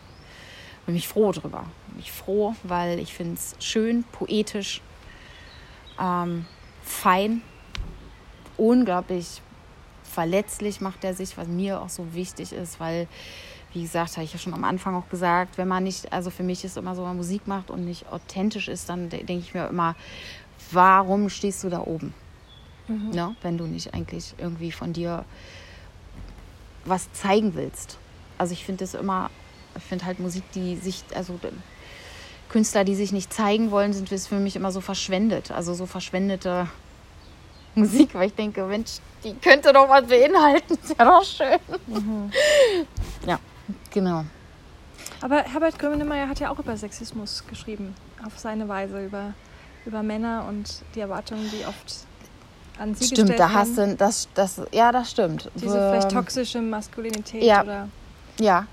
Wie Wobei, ist das Lied? Wann ist ein Mann ein Mann? Oder? Wann ist ein Mann ein Also Männer. Männer heißt mhm. es, genau, ja. Mhm. ja. Genau, das stimmt. Habe ich jetzt, äh, ja, total. Also der hat ja überhaupt Alkohol und so, der hat sich ja mit einer Menge auch Themen, die ja unangenehm, schmerzhaft und so sind, ja klar, beschäftigt. Also ja, der ist für mich nach wie vor ähm, so, ich, ich mag den un unglaublich. Also ich würde den, der wäre zum Beispiel auch einer der Künstler, die ich mal gerne kennenlernen würde, mhm. mit dem ich auch mal gerne einfach zusammenarbeiten würde. Mhm. Und äh, sonst, äh, weil du mich gefragt hattest nach, mir fällt gerade, ich hoffe nämlich das immer diese, ich hoffe, dass ich nicht jetzt äh, äh, eine Frau vergesse, die mir fällt gerade außer, also wie gesagt, explizit ist da Suki, die mir einfällt, ne, die einfach klar steht für was. Ähm, aber oh Gott, ich hoffe nicht, dass ich jetzt jemand, einer Frau gerade Unrecht tue. Weiß ich nicht, fällt dir noch einer ein? Weil mir fehlt das auch. Mir, fehlt, mir fehlen diese Frauen, die quasi, die radikal sind. Mhm. Ja? ja. Und die so ein, die, ähm, ja, die drauf scheißen, was andere von ihnen denken. Ich finde es so unglaublich. Also ich kann es echt nur sagen, es macht so gute Laune. Also auch mir immer wieder, wenn ich merke, so, ey geil, ich kann ja machen, was ich will. Ich äh, brauche kein Label gefallen. Also es ist nicht so, ich wollte immer bei einem Label unterkommen. Ist jetzt nicht, dass ich aber aus dieser ganzen Ablehnungs, äh, aus allen Ablehnungen schreiben oder ja, ja, oder also ist nicht unser Ding oder ja, gerade nicht oder ach, du bist Aufbauthema, nee und bla. Also da war ja alles auch dabei und da ist geil, aber wir, äh, ja genau, oft auch, wir bauen halt keine Leute auf. ähm, mhm. Dachte ich dann irgendwann, okay, cool, ich kann ja dann auch einfach machen, worauf ich Bock habe. Das finde ich nämlich mhm. so schön, weil du bist sonst immer in diesen Du musst ja, wenn du beim Label bist, und dann und dann posten, regelmäßig. Ne? Da fängt es ja schon an, irgendwie mit deiner äh, Präsenz. Und dann das. Also es gibt so viele Sachen, die so hat es zu sein. Mhm. Und ähm, ich bin da, also da geht es, das ist, glaube ich, mein Naturell. Da mhm. fängt dann bei mir schon immer an, so, eine, so ein Protest, so eine, dass ich denke, so, nee, entweder funktioniert es zu meinen Bedingungen und Konditionen oder ich habe keinen Bock drauf. Ja. So. Ja. Weil es ja dann auch immer darum geht, was darfst du überhaupt sagen. Oder? Genau, weil da geht doch einfach auch schon diese Authentizität. Also ich meinte jetzt, das äh, funktioniert zu meinen Bedingungen oder ich habe keinen Bock drauf, nicht generell, weil sonst wäre ich ja nicht so, dass ich mich über alle Sachen hinwegsetze und mir die Welt mache, wie sie mir gefällt, sondern ich genau das Gefühl habe, so, es muss ja meine Bedingungen im Sinne von authentisch, so wie es sich für mich noch, wie es aus mir herauskommt und ich das Gefühl habe, es bildet tatsächlich auch mich ab ne, noch. Ne? Und nicht so, okay, ich habe zu posten, ich habe irgendwie so, eine, so und so eine Sachen anzuziehen auf der Bühne oder muss so und so ein Cover abliefern. Ne? Mhm. Oder so ein Scheiß. Was ja. mich noch interessiert ist, wie dein Weg bis hierhin war. Also musikalisch, sowohl musikalisch als auch ähm, was dich in, in, dieser Meinung geprägt hat. Weil es ist ja, es gehört ja auch viel, in dem Fall wirklich Mut dazu, ähm, eine Message in die Welt zu setzen, wo du weißt, es wird polarisieren oder es wird Leute geben, die sagen, okay, das ist zu, zu laut, zu radikal. Findest du? Das ist immer meine Frage. Ich weiß ja, ja. nicht, ehrlich, für mich ist, mhm. ich habe noch nie darüber nachgedacht, auch das mutig, also das ist so lustig. Ich denke da nie, oh krass, ich bin ja mutig. für mich ist es irgendwie so, also es hat sich da so hin entwickelt, dass es mhm. so selbstverständlich ist, mhm. dass ich auch ich einfach nur denke, naja, klar, ich muss doch für irgendwas stehen, sonst ist es doch total, also inzwischen ist mir die, dieser, mir geht in der Musik die, diese, ich glaube, das sind aber auch Phasen, die man durchläuft. Ich habe früher auch, eigentlich all meine Lieder gingen um Beziehungsthemen, mich finden in dieser Welt und so. Und ich glaube, das geht halt einfach so um Lebensabschnitte, die da auch mhm. vertont werden. Und jetzt, ich glaube tatsächlich dadurch, dass ich ein Kind habe und die, es ist so viel Pragmatismus in mein Leben eingezogen, der da über, der damals so nicht vorhanden war oder auch nicht vorhanden sein musste. Ja, ein großer Luxus, den ich auch jetzt gar nicht mehr habe und ich muss pragmatisch sein und ich habe aber auch meine Sicht verändert sich einfach dann oder hat sich auf die Dinge verändert, dass ich dann irgendwann gedacht habe, ey, also das tatsächlich, ich auch weiß, dass so eine Sachen wie Liebeskummer, ich weiß inzwischen, ich werde nicht daran sterben. Also so radikal, wie es sich anhört, dass ich jetzt, wenn ich ein Lied von einer Anfang 20-Jährigen wahrscheinlich über Liebeskummer höre, dann denke ich, ich verstehe das, ich verstehe das, wo du bist. Aber ich kann ja, fühle mich schon wie so eine, ja, ich bin ja auch Mutti. dann denke ich immer so, hey, soll ich dir was sagen? Es wird vorbeigehen. Und es wird voll okay sein. Und im besten Fall machst du was richtig Gutes für dich da draus. Also ich habe da ähm, einfach so eine andere Sicht, dass mich diese, so diese Themen und diese auch gerade in meinem Abschnitt, wo ich gerade bin, merke ich halt, dass, dass ähm, ich tatsächlich auch, ich bin nicht mehr so, das hört sich jetzt komisch an, glaube ich. Äh, ich versuche das da mal in Kontexte in den richtigen zu setzen. Ich bin nicht mehr so beziehungsabhängig im Sinne von, mein Leben wird nicht dadurch diktiert, ob eine Beziehung, also jegliche, ja, nicht nur, aber so jegliche Beziehung, die ich habe, ob, ob das gerade jetzt total gut läuft oder nee, also nicht, dass es mich nicht beeinflusst, aber deswegen geht die Welt nicht unter, mhm. ja. Und diese ich bin eher gerade an diesem, was kann ich, also mir geht es jetzt darum, das ging es mir schon immer, ich kann es bloß jetzt, glaube ich, zur Fülle hin ausschöpfen. Diese Idee, für mich ist es immer so mit der Musik, wenn ich da nur auf der Bühne stehe und es mache, damit mich Leute irgendwie toll finden und beklatschen, dann habe also für, für meine, dann habe ich einfach dann habe ich es falsch verstanden. Dann, dann habe ich irgendwie nicht gerafft, wozu es eigentlich da ist, weil ich nämlich auch denke, dass wir Künstler uns in den Dienst stellen. Uns in den Dienst auch nicht nur der Kunst. Das ist auch, finde ich, eine sehr ätherische Idee, das ist schön, aber auch im Dienst äh, irgendwie der Gesellschaft stehen und Menschheit. Wir sind ja, wir sind irgendwie ein Glied der Gesellschaft. Also ich denke dann, ne, zum Beispiel auch, wir sind genauso wichtig wie ein Handwerker, der ein Klo reparieren kann, weil der ein ganz pragmatische, das ist total, also Handwerker, der Klo ich habe, jetzt, ich nenne mal jetzt quasi noch viel wichtigeres Pfleger. Ja. Pfleger, Pfleger, Pfleger, also Krankenschwestern, äh, also pragmatische Dinge, Leben retten, ja. Alte Leute pflegen, überhaupt Leute pflegen, kranke Leute pflegen, so, das ist unglaublich wichtig.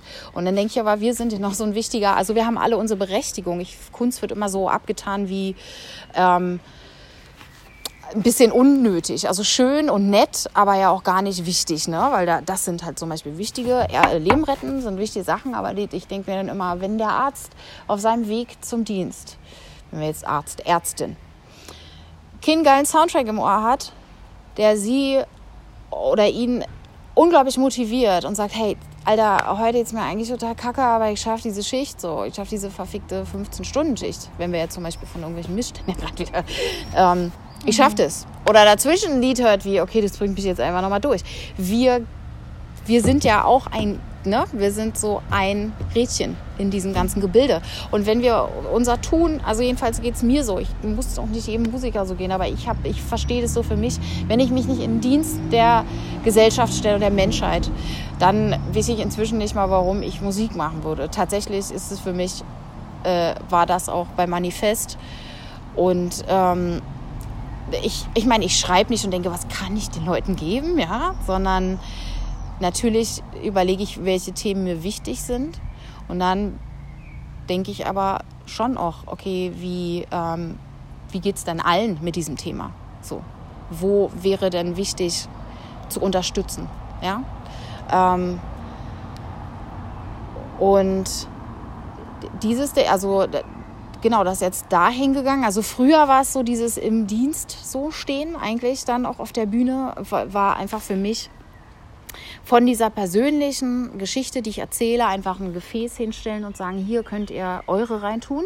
Ich biete euch mit diesem Lied das Gefäß. Ihr könnt eure Anknüpfungspunkte, also eure Inhalte reintun und da anknüpfen, wo es für euch weiß, ne? wo ihr mhm. was zu bearbeiten habt. Also so habe ich das immer empfunden und gesehen und einfach gehofft, dass meine Musik damit halt einfach was tut für die Leute. Ne? Und immer wenn äh, Leute damals und auch heute, wenn die zu mir kommen und sagen, deine Musik hat mir richtig was gegeben. Also ich weiß noch, dass irgendwie Anfang 20 hat mich jemand dann in der U-Bahn mal kann meinte, du hast doch jetzt gerade das, so geil.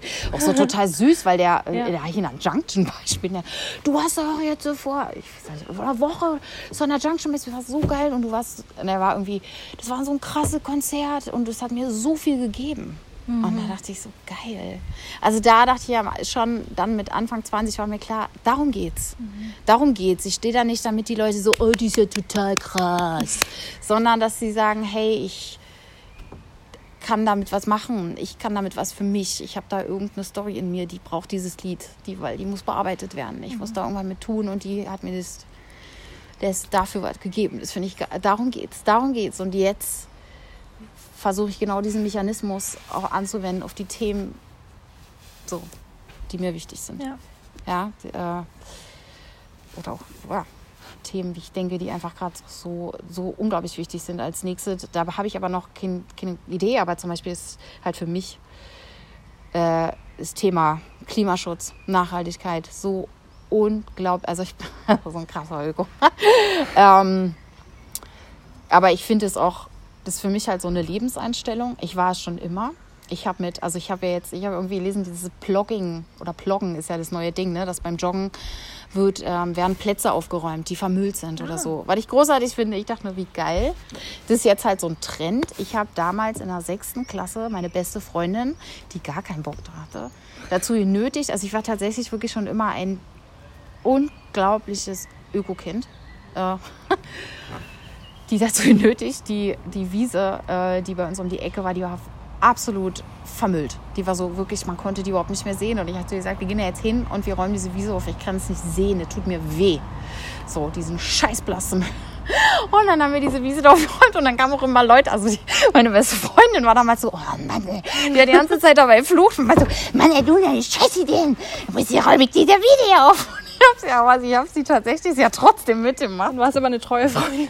Ja, die war aber richtig, also man kann nicht sagen, sie hat sie war unglaublich angepisst. Ja, ich weiß aber auch nicht. Wahrscheinlich hat sie auch gedacht, naja, aber irgendwie macht es wahrscheinlich, ist das ganz okay. Mhm. und wir, da kam auch dann immer, ich meine, wann waren das? Sechste Klasse, es war echt, um meine 19, ich war noch, ja, und dann kamen dann auch immer Leute lang und waren, oh, das ist aber schön, was ihr da macht. Ist das ein Schulprojekt? Und dann habe ich gedacht, nee, ich fand die dreckig. Ich, äh, ich will die aufräumen und ich finde halt, das ist ein Unding, dass Leute ihr Zeug hinschmeißen. Und dann haben wir da total Lob von denen bekommen. Und ich, aber auch die Leute waren so ungläubig, ne? Also ich glaube, mhm. die haben mhm. sich selber ertappt. Ich hatte so, ein paar hatten so eine Sicht gemacht, so, ja, also so ein bisschen schuldig.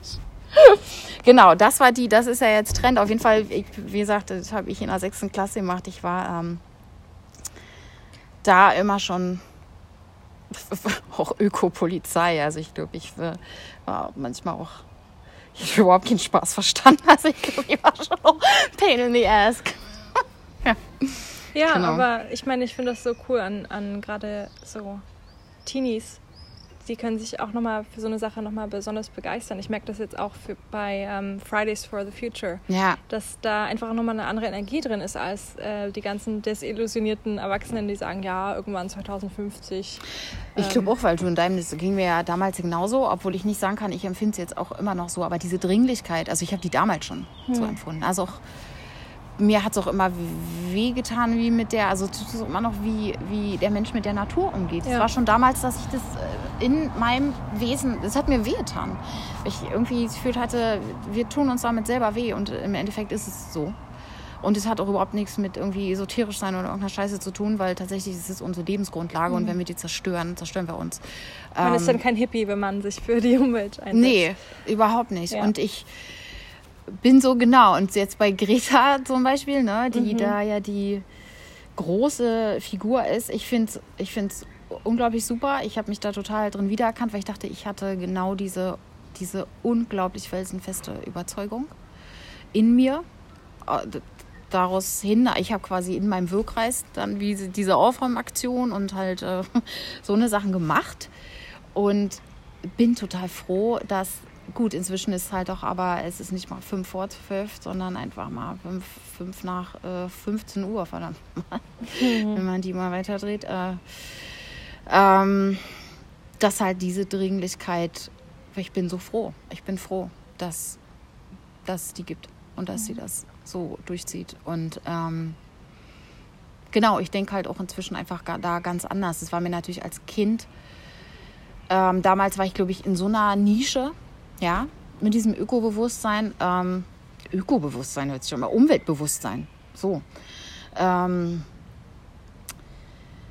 da, genau, dass mir damals, glaube ich, auch, mir hat dieses Bewusstsein gefehlt, dass ich ähm, mich hätte organisieren müssen und so, ne? weil ich war einfach zu jung, um, um da irgendwie komplexer noch zu denken. Ich weiß, dass mir wirklich immer wehgetan hat, wie, wie andere, also wie viele aus meiner Umgebung damit umgegangen sind. Ich habe halt natürlich damals auch total versucht zu missionieren. Wie gesagt, das war, glaube ich, die, hier dieser Pain in the Ass-Anteil. ähm, genau, und jetzt äh, bin ich total froh, dass diese Bewegung entstanden ist und dass die inzwischen so, die Kids, einfach wissen, wir können uns organisieren. Das ist geil. Das hat mir damals war auch, ist natürlich leichter inzwischen heutzutage. Mhm. Ne? Sich ja. auch da so eine, so eine digital, so eine Bewegung überhaupt aufzubauen, ist geil. Mhm. Das ist schön. Ähm, und es ist weltweit gleich so bekannt geworden. Also das ist genau. auch ja. der Vorteil sicher an den äh, an Me ja. sozialen Medien und so. Ja, und ich denke halt immer jetzt auch, ich denke halt in anderen, in anderen Dimensionen. Wenn ich jetzt was, weil ich gerade auch wieder über die Situation im Jemen, ne? dass die Leute mhm. verhungern, also die, die kleinen Kinder, und die, die, verhungern, weil diese Hilfsleistungen nicht durchkommen. Aber verdammte Scheiße nochmal, Deutschland schickt irgendwie für wie viel Milliarden Waffen dahin? Also ich dachte, ich spinne. Ich habe jetzt, ich habe sie lesen und seitdem geht mir im Kopf rum, weil also inzwischen ist dieses Denken, dass ich dann denke, okay, wie, wo kann ich politischen Hebel ansetzen? Ne? Also weil, und damit, dass ich dann dachte, okay, ich werde jetzt mal rumfragen irgendwie. Man kann ja immer eine Bundestagspetition machen, sodass sie sich befassen müssen mit diesem Thema, dass ihnen einfach gesagt wird, äh, wir als Deutsche wollen nicht, dass ihr da Waffen hinliefert. Ihr Arschlöcher. Kann man, echt, na echt, das ist doch Ja. ist eine, unglaublich. Ähm, und die einfach äh, und Druck machen, Druck machen, Druck machen, Druck machen. Und da kommt es nämlich immer wieder ins Spiel. Es ist nie so, dass, und ich hoffe, dass die, die Menschen das, also wirklich alle, auch gerade alle Älteren, begreifen. Es ist nie wahr, dieses, was kann ich denn als Einzelner tun? Genau da fängt es an. Genau da fängt es an. Wenn dieser erste Schritt, das merke ich nämlich gerade auch jetzt, in dem du wirst zu dem, für, zu, zu dem, für das du eintrittst. Weißt du, was du stehst. Auch wenn man, man muss einfach anfangen. Auch wenn man am Anfang nicht weiß, okay, wie, wie geht es dann weiter oder so. Es geht einfach darum, sich erstmal zu positionieren und zu sagen, hey, das finde ich. Und es kann so lapidar sein wie, hey, das finde ich scheiße. Da bin ich dagegen so. Das ist falsch. Ich möchte, dass es anders wird. Und das reicht tatsächlich erstmal. Ja? Und dann kommt man dadurch, durch diese Position, ins Gespräch mit anderen. Dann kommt man dadurch auf eine Idee, was man tun könnte. Dann kommt man, es geht tatsächlich nur darum, einen Schritt zu machen und er kann super klein sein. Das ist eine Position in sich finden. So. Und das ist nicht, das ist kein großer Schritt. Also, und von dem, es kommt dann. Es ist quasi so, der, der Weg findet sich im Gehen. Und das ist auch dieses, weil jetzt erinnere mich gerade daran, die Ausgangsfrage, ich bin so ins Labern gekommen, ne? Die Ausgangsfrage war, Im gewissen Bild in der Industrie, wie man zu sein hat oder was man zu sagen hat. Und ähm, vielleicht wäre das ein Synonym für das, was ich meine. Ja, Also, ich glaube, es ist halt auch so, dass ich inzwischen, natürlich habe ich, ähm, also zum Beispiel bei Manifest, äh, dachte ich auch so, okay, wenn du das jetzt da rausstellst in die Welt, dann richte dich darauf ein, dass da unglaublich viele Typen ähm, irgendeinen Shitstorm, also das Shitstorm im Sinne von, dass die einfach versuchen, dich fertig zu machen. Ne? So, ich hatte mich auf alle Kommentare, die zum Beispiel Caroline Kebekus dann regelmäßig kriegt, hier nicht ordentlich gefickt worden, die alte, bla bla, äh, Feminismus sollte man aus der raus, also diese ganzen, diese wirklich da muss man auch nicht drüber diskutieren, das ist einfach so dämlich. Äh, äh, ähm, aber ich dachte, okay, ich muss mich auf, auf die, das Unterste des Untersten muss ich mich darauf einstellen. Und ähm, dachte schon so, okay, die, die Sache ist die, wenn man weiß, wofür man steht, dann ist es, glaube ich, kann man sich, ist es nicht so, ich bin ja nicht unang unangreifbar. Also natürlich können wir Sachen auch fertig machen. Aber ich weiß auch, dass ich damit klarkomme.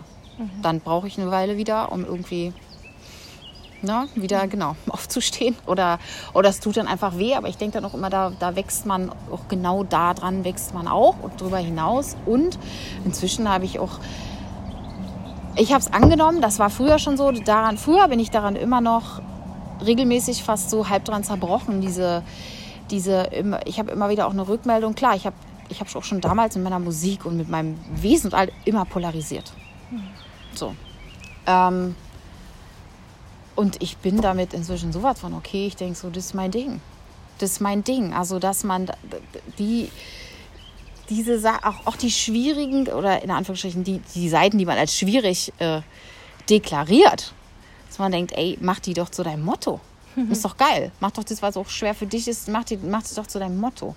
Ich finde es, ähm, also Motto, nicht, dass man dann extra polarisiert, aber ich bin jetzt damit total okay. Ich denke so, hey, ich glaube, das ist, was ich will.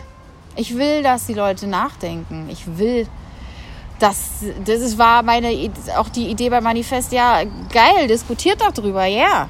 Dann habe ich doch schon mal geschafft. Ja. Ja. Da sind wir wieder beim Phoenix dann gelandet, wenn es darum geht, ähm, einfach immer wieder aufzustehen, auch wenn Kritik kommt oder Widerspruch oder ähnliches. Ja, also da muss man, glaube ich, auch. Es gibt halt eine gewisse, hier in Anführungsstrichen Kritik, es sind ja einfach da nur so Trolls. Es sind ja einfach nur Vollidioten, die kann man komplett ausblenden. Also glaube, man muss sich auch immer überlegen, welche Art, ne, wen man reinlässt. Also wo, wo man sagt, okay, mit dieser Kritik befasse ich mich, weil die ja auch äh, irgendwas Produktives beinhaltet, wie ich mich auseinandersetzen sollte. Weil es einfach so kompletter Bullshit ist, der nur versucht zu entwerten und weh zu tun und scha also dann ist ja, finde ich, auch immer deutlich, dass der Kommentator, also der, der, der das rausschickt, das eigentlich ein Problem hat. Da bin ich mir so, okay, ey. Du arme Wurst, das ist, nicht, ist mir nicht mehr die Energie wert. Mhm. So, darauf mhm. zu antworten. Ja.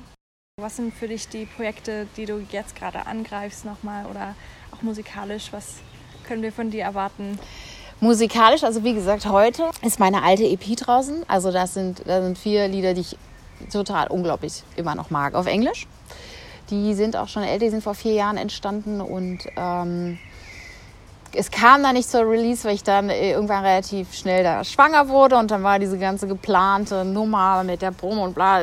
Ich konnte das dann halt so alles gar nicht mehr wahrnehmen und dann wurde das erstmal auf Eis gelegt und äh, ja, lag dann auch auf Eis bis jetzt. Und ich dachte irgendwie, ähm, super schade, weil ich die liebe. Und da geht es auch, also die, die Songs. Und es geht tatsächlich da auch um gesellschaftliche Themen. Die sind halt noch äh, in Englisch, aber zum Beispiel Shelter ist befasst sich mit dieser ganzen, mit, mit quasi digitaler, naja, digitaler Einsamkeit nicht, aber Einsamkeit, die durch dieses digitale in Social Medias unterwegs sein und dieses Gefühl vermittelt zu bekommen, du hast einen Anschluss, aber den nicht wirklich in der Realität leben zu können und umsetzen zu können und da so eine Isolation und Einsamkeit ähm, zu, zu, zu erleben. Ja, zum, zum Beispiel. Also Shelter hat so diese, das, dieser Aspekt äh, floss da total in diesen Text auch ein. Also da ging es auch, war einfach eine ganz krasse Zeit auch in meinem Leben, wo ich tatsächlich, also war es echt, die Texte ist I need shelter, das ist der Chorus und zwar auch wirklich so, weil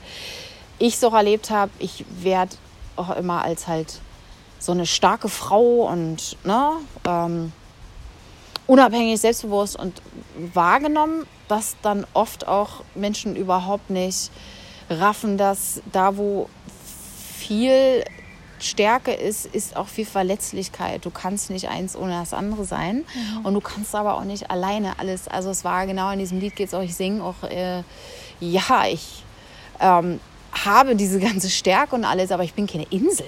Mhm. Ja. ähm, und also es geht da auch um, da gibt es noch ein anderes Lied, Peace, was sich auch mit dem Thema befasst, wo entsteht denn Frieden? In der quasi in der kleinsten Einheit ist das ja schon, weißt du, also hier zwischen uns ist der die Idee, wie schafft man Frieden?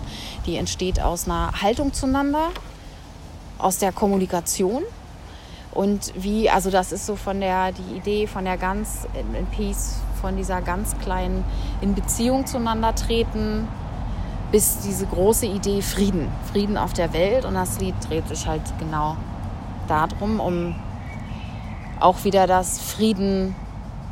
Frieden ist keine, also wenn ich es auch immer mit Friedensgespräche und bla bla bla und hier und da ist Krieg und ich denke so, äh, also für mich ist dann immer, ja, die Leute sind gerade dabei, Krieg zu machen. Sie könnten aber auch Frieden machen, weil Frieden ist ein aktiver Prozess. Ja, Frieden machen, es sollte eigentlich Frieden sollte irgendwie befrieden, irgendwie ein Verb sein, so wie lieben ein Verb ist, was man nur tun kann. Mhm. Und ähm, ähm, das ist die Frieden ist, ist, ist eine Entscheidung. Ne? Also es ist einfach eine Frieden zu schließen und Frieden zu halten und dich zu entscheiden, dass du auch Frieden verbreiten willst in der Welt ist eine Entscheidung und eine innere Haltung, die nicht kommt, einfach so, weil irgendwie alles gut läuft und dann kann man Frieden haben, sondern es ist, wie du der Welt entgegentrittst. Und ich würde mir wünschen, dass halt so überhaupt auch nachgedacht werden würde, ja. Über, also weil mich zum Beispiel einfach, ja, Krieg ist, mich berührt es so tief, also gerade jetzt die Jemen-Sache, Syrien, ich, ich bin jedes Mal, ich denke, ich, es arbeitet so doll in mir, dass ich denke, wie kann ich denn noch von hier wirken? Ja, also was kann ich denn noch tun? Ich, wie, was kann ich von mir einsetzen, damit sich was ändert dort? Weil ich kaum ertragen kann, dass es überhaupt irgendwo noch auf der Welt so einen Zustand gibt, weil es ist nicht fair. Ich meine nicht, das Leben ist unfair. Das weiß ich, aber trotzdem ist das keine Entschuldigung. Mhm. Das ist keine Entschuldigung und irgendwie diese ganze Jahr Kriege wegen Geld und schon denke ich auch so, ja, äh, Leute, das ist die falsche, das ist einfach überhaupt, das ist kein Grund. Ist kein Grund. Mhm. Eine Faulheit. es damit irgendwie sich darauf, es dabei zu belassen, ja, bei dieser Erklärung. Und ja, ist traurig, aber ja, wie? Wenn es so traurig ist, muss man Titan werden, verdammt nochmal. Mhm. Genau. Das ist auch, also da, ich beschäftige mich schon, wie gesagt, mit so einem Thema auf der EP, die heute erscheint. Meine, ähm, meine neue EP jetzt auf Deutsch erscheint diesen Herbst. Da wurde ja, also Manifest habe ich ja schon letzten Herbst ausgekoppelt. Wir arbeiten jetzt da gerade noch dran. Ähm, also einfach, ich bin total viel im Studio, produziere das, schreibe auch noch, weil ich glaube auch noch mehr rauf soll. Ich hatte jetzt einfach das Gefühl, ach komm, hier noch einer, es geht noch einer, es geht noch einer. Und ähm, es wird dann noch ein Video gedreht für ein, für ein Lied, was mir total am Herzen liegt. Ähm, was kein politisches, sondern persönliches Thema ist, aber auch wiederum von mir, genau aus dem Grund, den ich schon erwähnt hatte. Ich glaube, dass ich mit, mit diesem Song, mit dieser Story, Story, meiner Geschichte anderen helfen kann. Mhm. Ich denke inzwischen tatsächlich wirklich immer, has, hat, es, ja, hat es einen Mehrwert, geil. Ähm, hat es einen Wert für Menschen, die es hören? Bietet denen das was an? Oder ist es einfach nur irgendeine Beweihräucherung von mir und äh, irgendeine Befindlichkeitsäußerung? Mhm. Hat sie einen Wert für andere? Mhm. So. Und bei dem Song, von dem ich jetzt spreche, der ist mir unglaublich, also der ist auch, der ist der äh, verletzlichste, also ich, ich, das sind immer meine Geschichten in meinen Sachen und ich war, ich habe mich noch nie versteckt, aber ich habe tatsächlich noch nie auf Deutsch von mir so, so nackt und so verletzlich gesungen. Also ich glaube auch alle Sachen, die ich gerne was heißt verstecke, wie halt meine gesundheitliche Situation, die für mich ein ständiger Kampf ist. Ähm,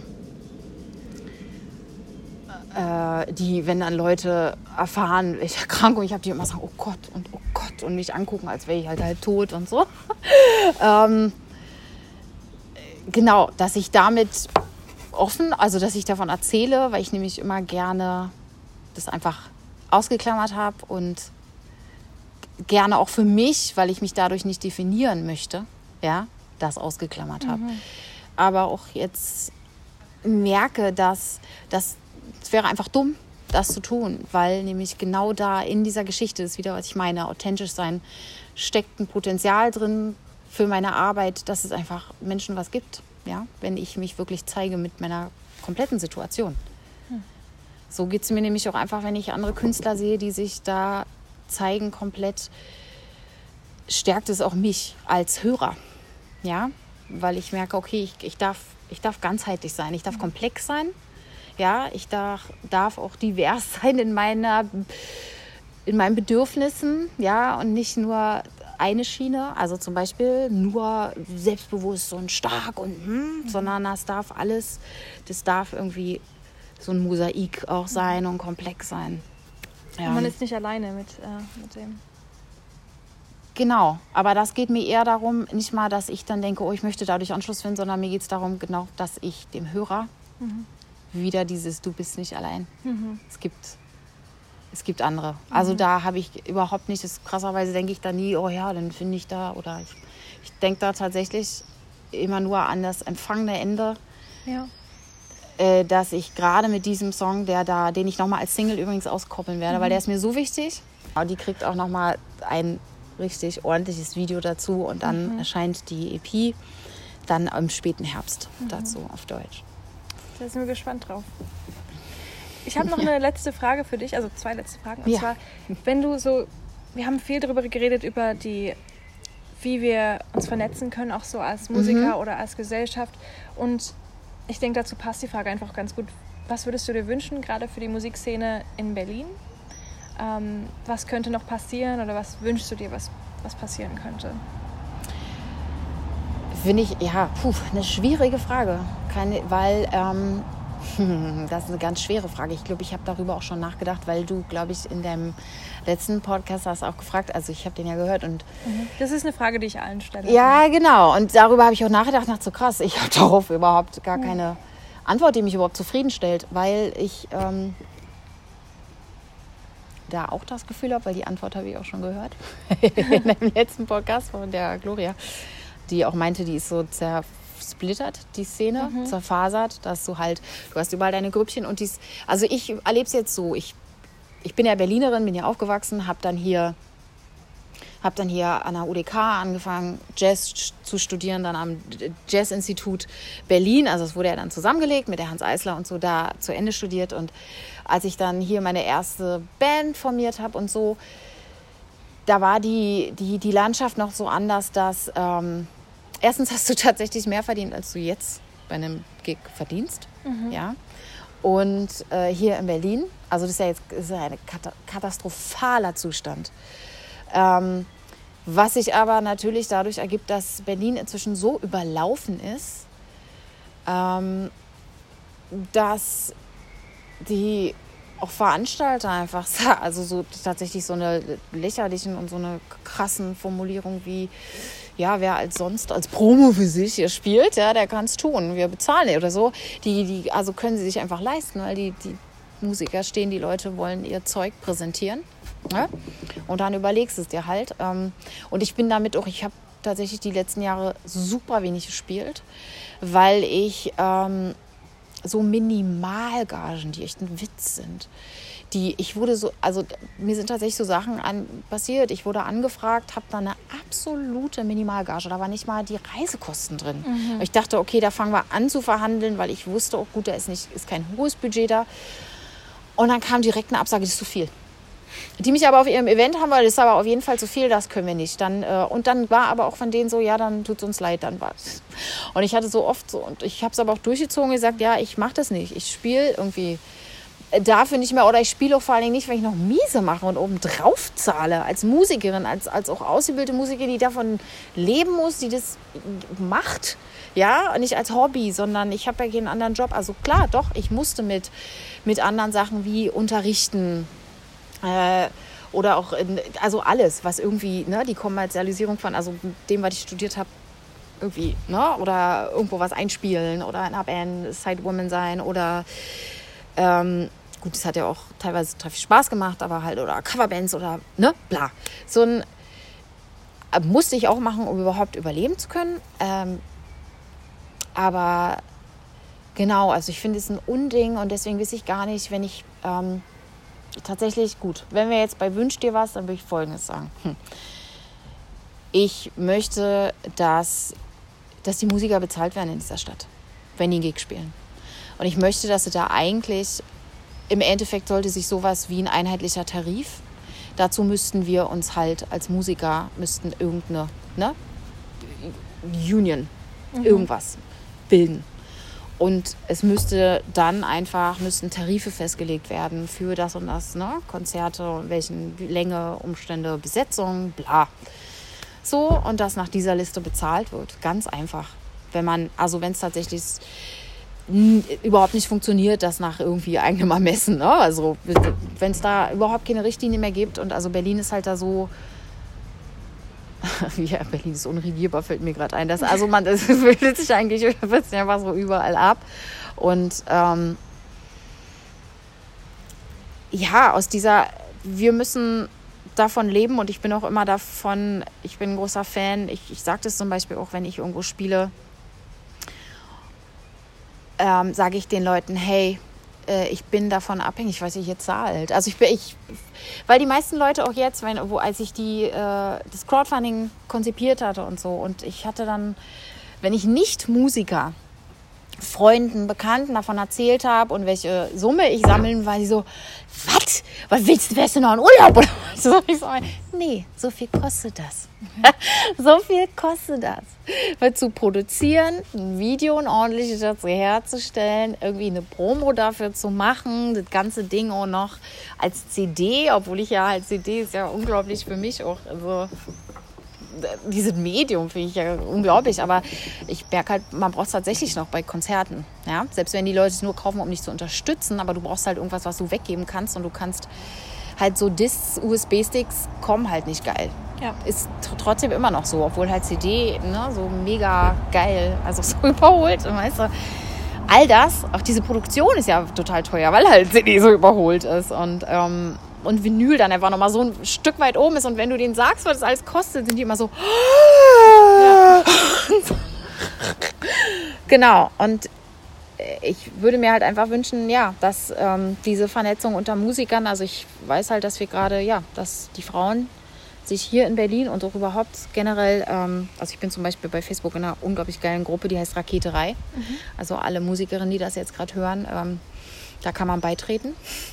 Und das ist eine unglaublich, es ist eine geile Gruppe, die mir, die immer praktisch ansetzt, immer einen praktischen Hebel anbietet und tatsächlich sich so geil nährt von dem Wissen aller, aller ähm, Gruppenmitglieder. Genauso wie Hey Ladies, das auch nochmal sei erwähnt, auch eine Facebook-Gruppe.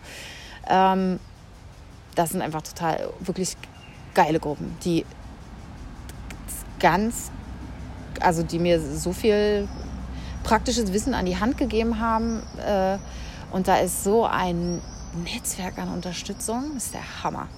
Das ist geil. Also die heben dich tatsächlich woanders hin. So.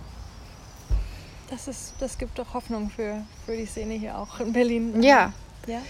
Ähm, also genau, wenn nochmal, um da zurückzukommen, weil wahrscheinlich ähm, diese Tarifidee und so, ich wäre halt, ich meine, weiß ich nicht, vielleicht versuche ich einfach auch so eine Gruppe zu gründen.